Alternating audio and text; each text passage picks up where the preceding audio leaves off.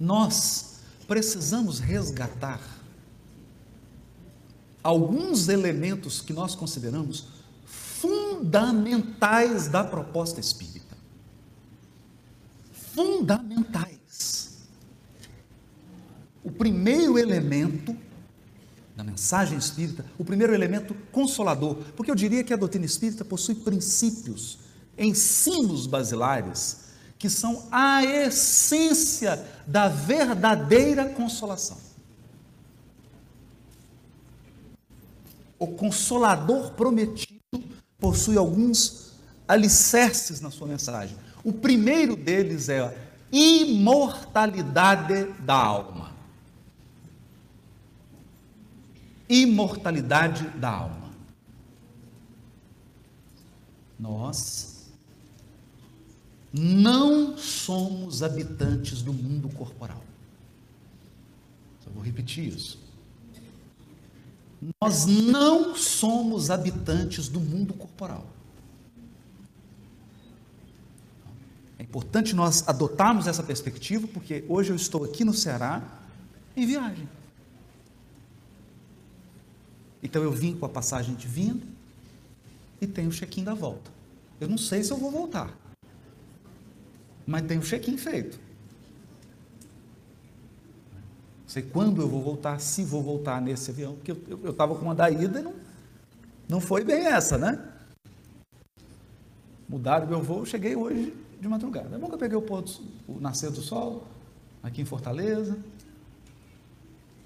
Mas essa mensagem central é de que não importa as condições em que nós estejamos vivendo, toda essa vida corporal aqui agora é precária e provisória. Precária e provisória. Porque nosso lar, e essa é, é a metáfora, essa é a beleza do título do livro. Nosso lar não é aqui. O problema é que era para a gente ter vindo com bagagem de mão, mas nós estamos com excesso de bagagem. Porque à medida que a vida corporal avança, nós criamos uma expectativa, um pensamento de que estamos aqui residindo. De que aqui é a nossa pátria, aqui é a nossa morada. E não é. É preciso trabalhar essa expectativa da vida imortal. Nós não podemos dizer, nem podemos dizer, que aqui estamos e que nos esquecemos da pátria espiritual, porque todo dia você dorme e volta para o lar, ou tem um contato com o lar. Todo dia. Todo dia nós estamos cercados de circunstâncias, de fenômenos, de interferências, de atuações do mundo espiritual sobre a nossa vida corporal sobre a nossa vida corporal. A questão é que nós vamos perdendo a sensibilidade em relação a essa interação. E agora, com a transição planetária assumindo temperatura máxima, esgotaram-se os elementos da religião e da espiritualidade puramente exterior. Então eu tenho recebido o depoimento, a confissão de várias pessoas de que estão indo para a igreja, estão indo para a casa espírita, estão indo para os templos e não estão encontrando a substância da consolação, a substância da construção interior. Não estão encontrando. Por quê? Porque a angústia, a aflição, o sofrimento é interior. Ele é interno. E ele pede algo mais substancial. Pede algo mais denso. Então, o momento da transição planetária está nos apontando para essa carência humana, carência humana desses valores, dessa compreensão. A primeira delas é essa imortalidade. Mas a imortalidade que a doutrina espírita vem nos revelar, resgatando o Evangelho de Jesus, não é uma imortalidade qualquer, é uma imortalidade qualificada. E nós falamos isso na primeira parte. Nós não somos simplesmente imortais, nós somos imortais num processo evolutivo de aprimoramento. Imortais destinados à felicidade plena e à plenitude do ser. É por isso que Jesus dizia: Eu vim para que tenham vida e a tenham em abundância. Importante isso. Porque muitos se perguntam: por que, que Jesus não falou em espírito? Por que, que Jesus não falou em espírito, reencarnação? Por que, que ele não falou abertamente sobre isso?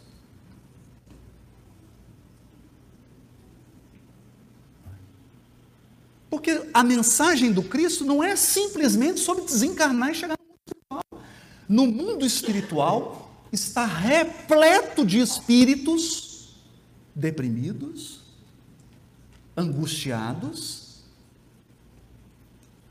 que suicidaram e a vida não acabou. E agora ele tem os problemas que ele tinha aqui, mais os problemas do mundo espiritual, pela condição que ele chegou. Vida plena Vida plena não é não ter corpo.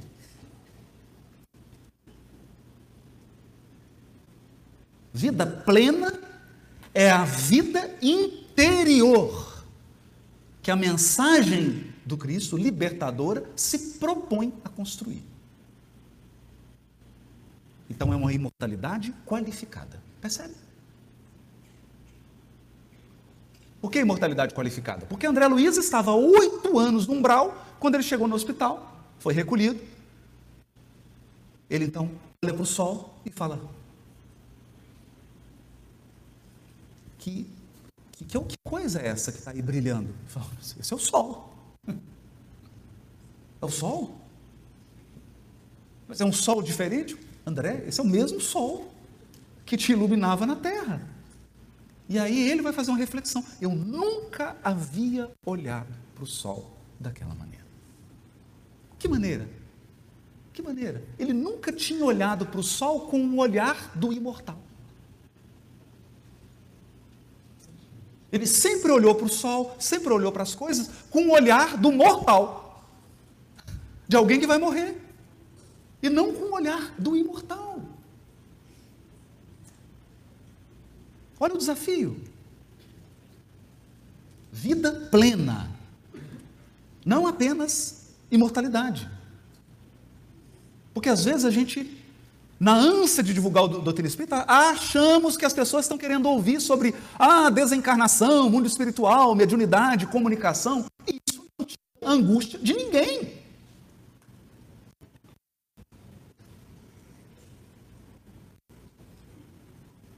há elementos mais profundos na consolação.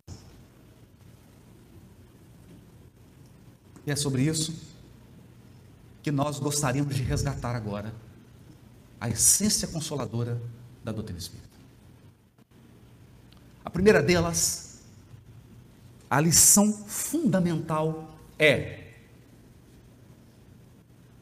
há uma inteligência suprema e um amor infinito na direção da vida.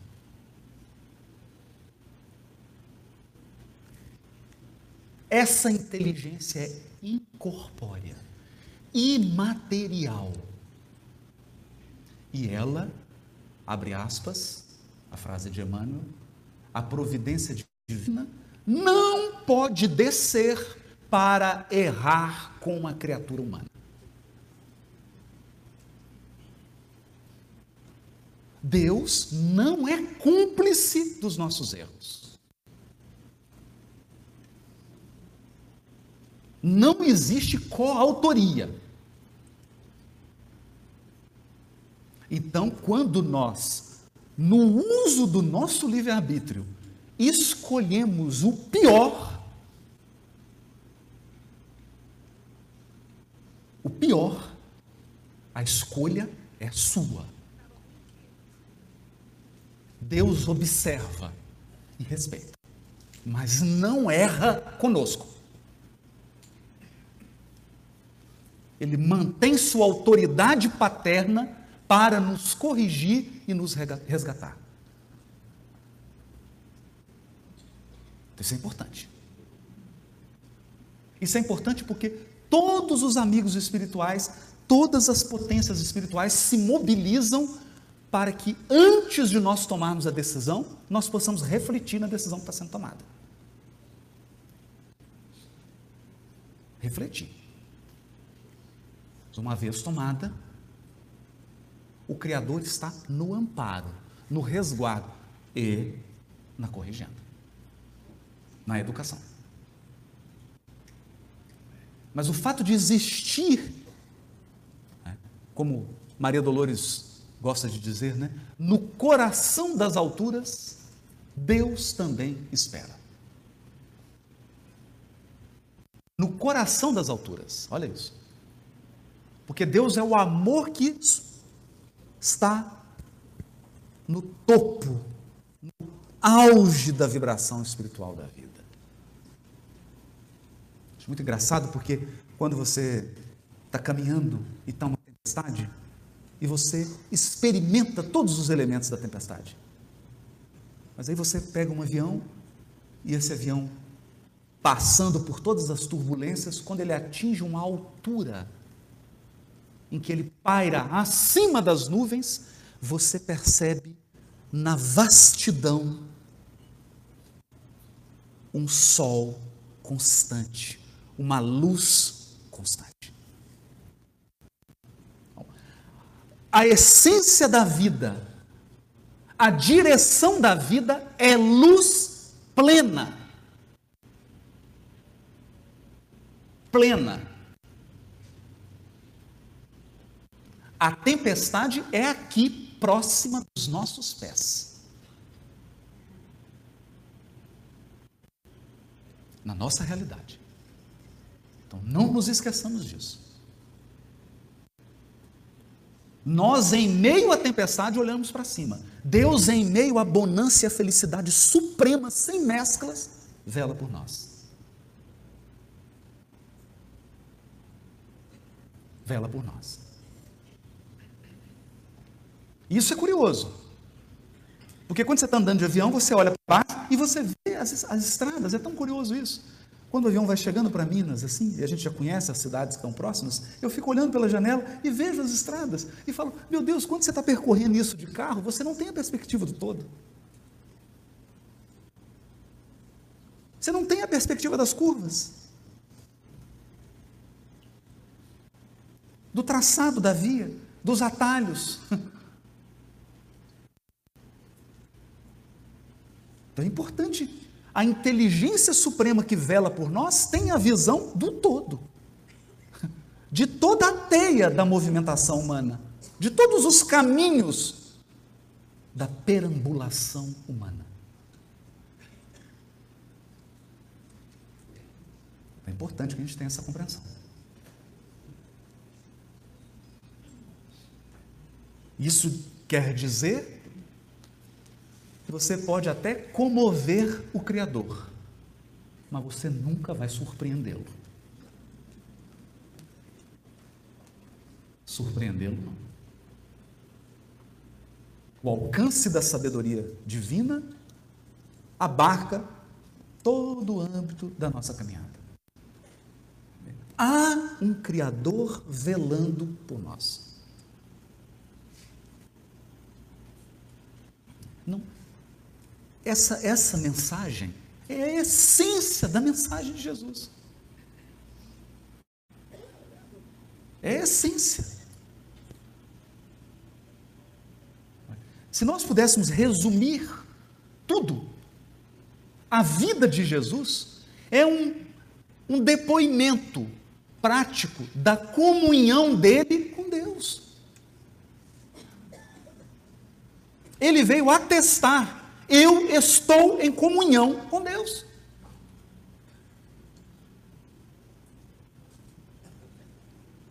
A questão é que Ele estava em comunhão com Deus quando multiplicou os pães. Ele estava em comunhão com Deus quando andou sobre as águas.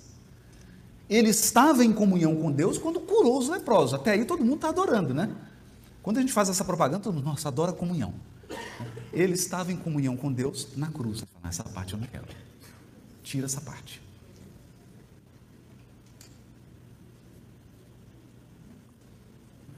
Então, em todas as circunstâncias, em todos os trâmites, em todos os reveses, em todos os elementos, ele estava em plena comunhão com Deus.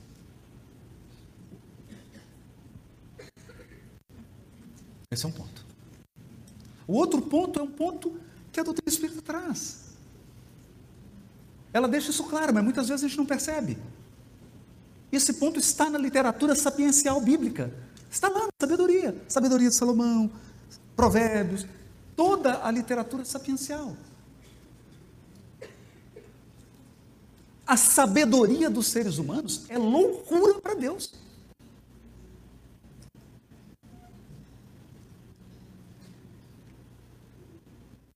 Esse é o ponto. Porque a nossa inteligência limitada é a inteligência que está no veículo. A inteligência de Deus é a que está em cima, vendo todo o território. Então você acha que está tomando o melhor caminho. Mas quem está vendo de cima percebe a loucura da sua decisão.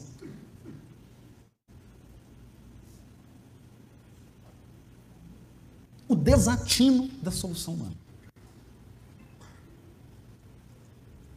Percebe?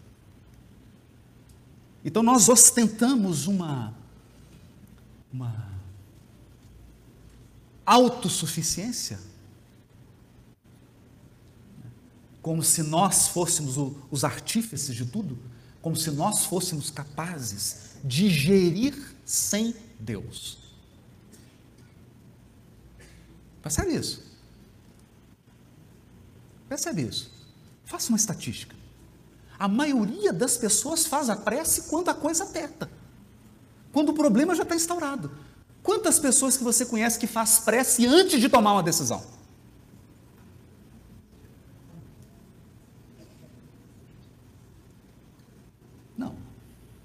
Aí quando aperta, quando tem dor, quando é um problema no filho, um problema na família, nós vamos correndo fazendo oração. Fica orando 24 horas. Mas orou antes de tomar a decisão? Orou antes de fazer a escolha? Não é? Então isso lembra, eu, eu considero essa atitude de oração sonrisal ou oração sal de fruta. Quer dizer, a oração que você usa quando a indigestão já está, já está instaurada.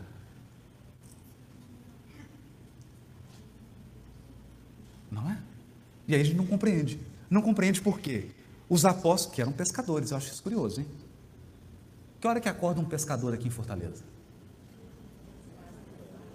Umas quatro, né? Quatro, quatro e meia. Você pega o evangelho de Marcos, de Lucas, Mateus e diz assim: os apóstolos, ao amanhecer, acordaram, foram para o barco, Jesus já estava orando no monte.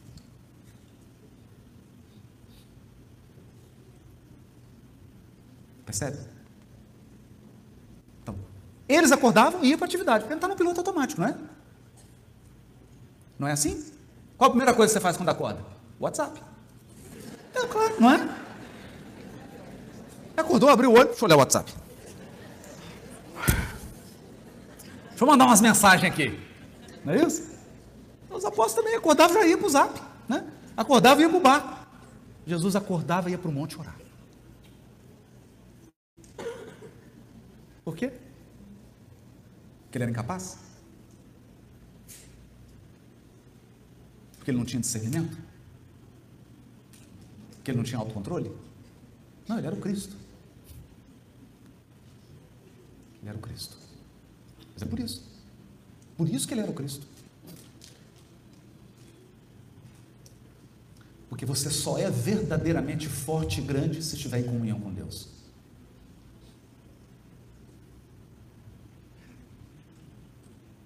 Então ele acordava e orava. orava pedindo a Deus a condução e a inspiração para o dia. E é realmente comovedora a sua entrada em Jerusalém. Antes de ser preso, ele ora no Jardim das Oliveiras.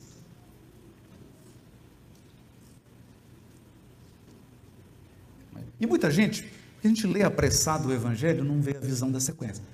A gente acha que Jesus foi preso, fala, uai, fui preso. O que está acontecendo? Deixa eu perguntar para Deus aqui.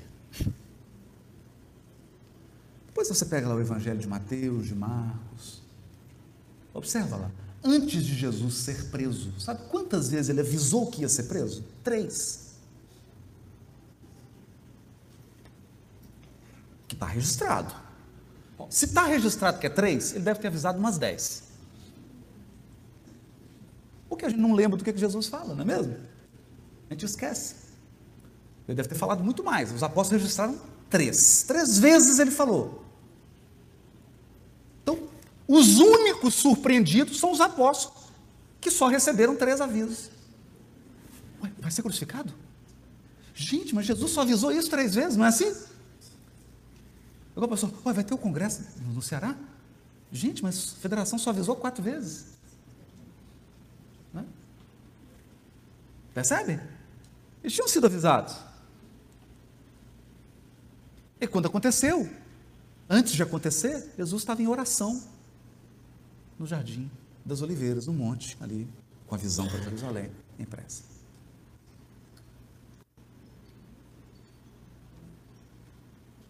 Em prece. Por ele? Por ele? Eu acho tão. Eu acho engraçado isso. Né? Eu acho engraçado porque Jesus muitas vezes é um espelho e a gente projeta nele as nossas fraquezas. Né? Então, você, você vai assistir filme de Jesus, é curioso, né? Então, tem uns filmes assim, coloca Jesus chorando assim, né? meu Deus, eu vou ser crucificado, meu Deus. Pai, afasta de mim esse cálice. Eu estou com tanto medo de desencarnar, não é? E a pessoa esquece de conectar essa passagem com a passagem que ele conversa com Simão Pedro. E ele fala: quando Simão Pedro começa com choramingo, não, mestre, você não vai ser crucificado. Não, isso não vai acontecer. Ele afasta de mim. Não é? Chama a atenção do Pedro. Pela fragilidade, pela incompreensão, pela falta de confiança. Ele não consegue conectar. Chorava por nós chorava por nós. Chorava por nós. Naquele momento, da sua crucificação, nós estávamos escrevendo a transição planetária de hoje.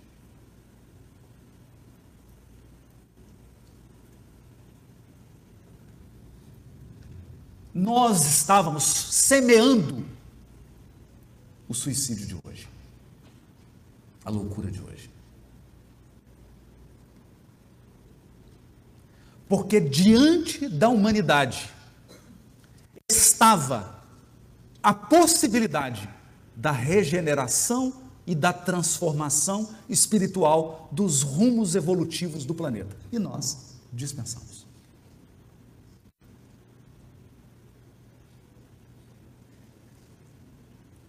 Eu vou falar isso, você vai conseguir entender. Imagina a dor de uma avó, de uma avó, de uma mãe, de um pai, quando vê o filho fazendo as piores escolhas ou colhendo o plantio das piores escolhas.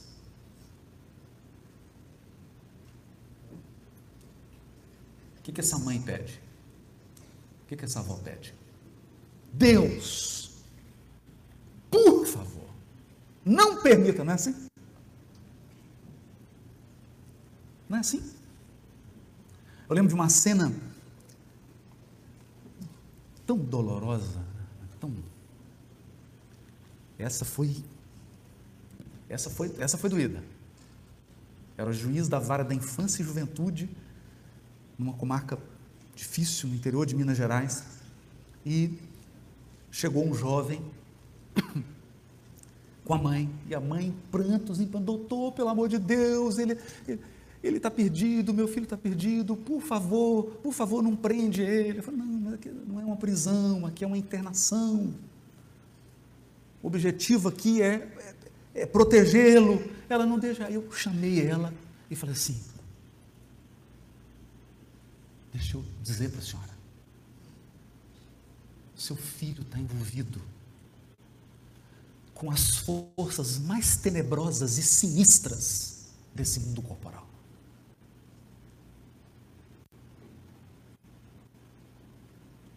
Qualquer um de nós pode cair nas garras dessas forças. E eu vou dizer uma coisa para a senhora. Todo dia, todo dia, esse tráfico de entorpecentes mata um jovem meu.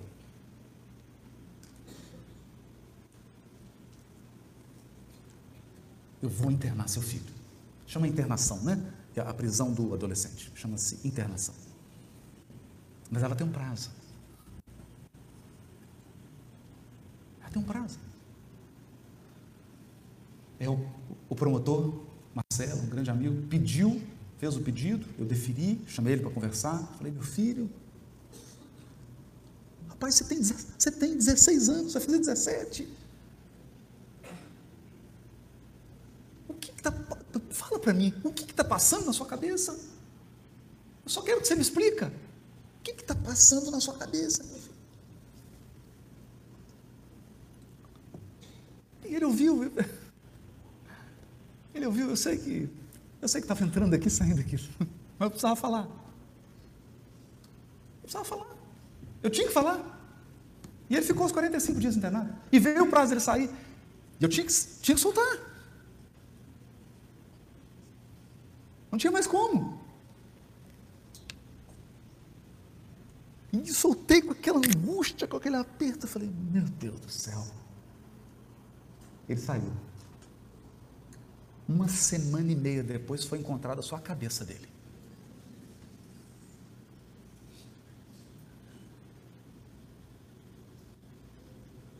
Você entendeu?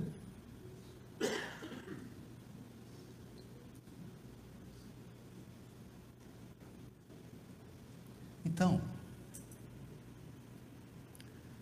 A mensagem consoladora da doutrina espírita é que, se eu pudesse, como é que eu vou dizer isso? Vocês me perdoem a heresia.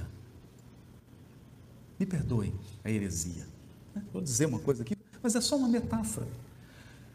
Pensa em Deus como uma avó.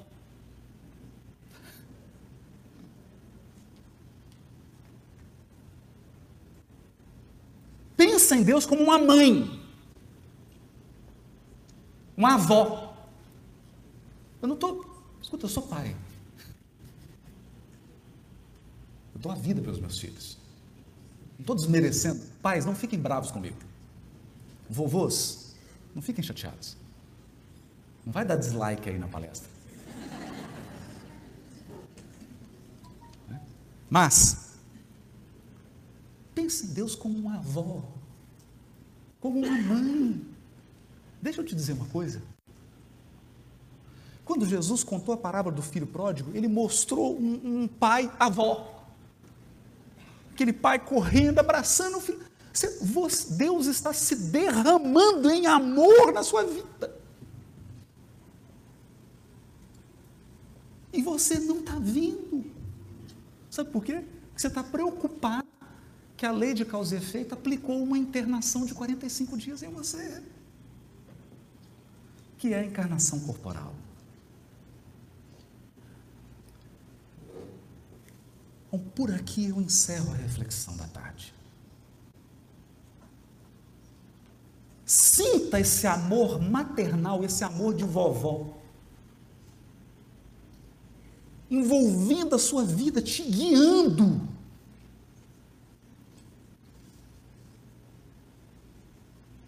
Sinta isso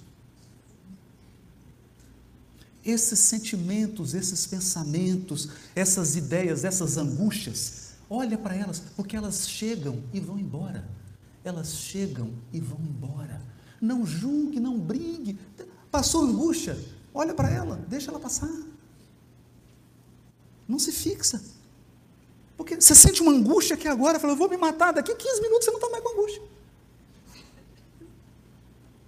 Eu sinto aquela angústia, aí vejo um café, uma tapioca, com leite condensado. Já muda, você esqueceu. Não é? Mas esse amor permanente, esse amor permanente envolvendo-nos, não isentando-nos. O amor não nos isenta das experiências, ele nos sustenta. Esquece a palavra isenta, grava a palavra sustenta. Nós vamos passar por tudo que for necessário. Mas você está sendo carregado nos braços. Muito obrigado.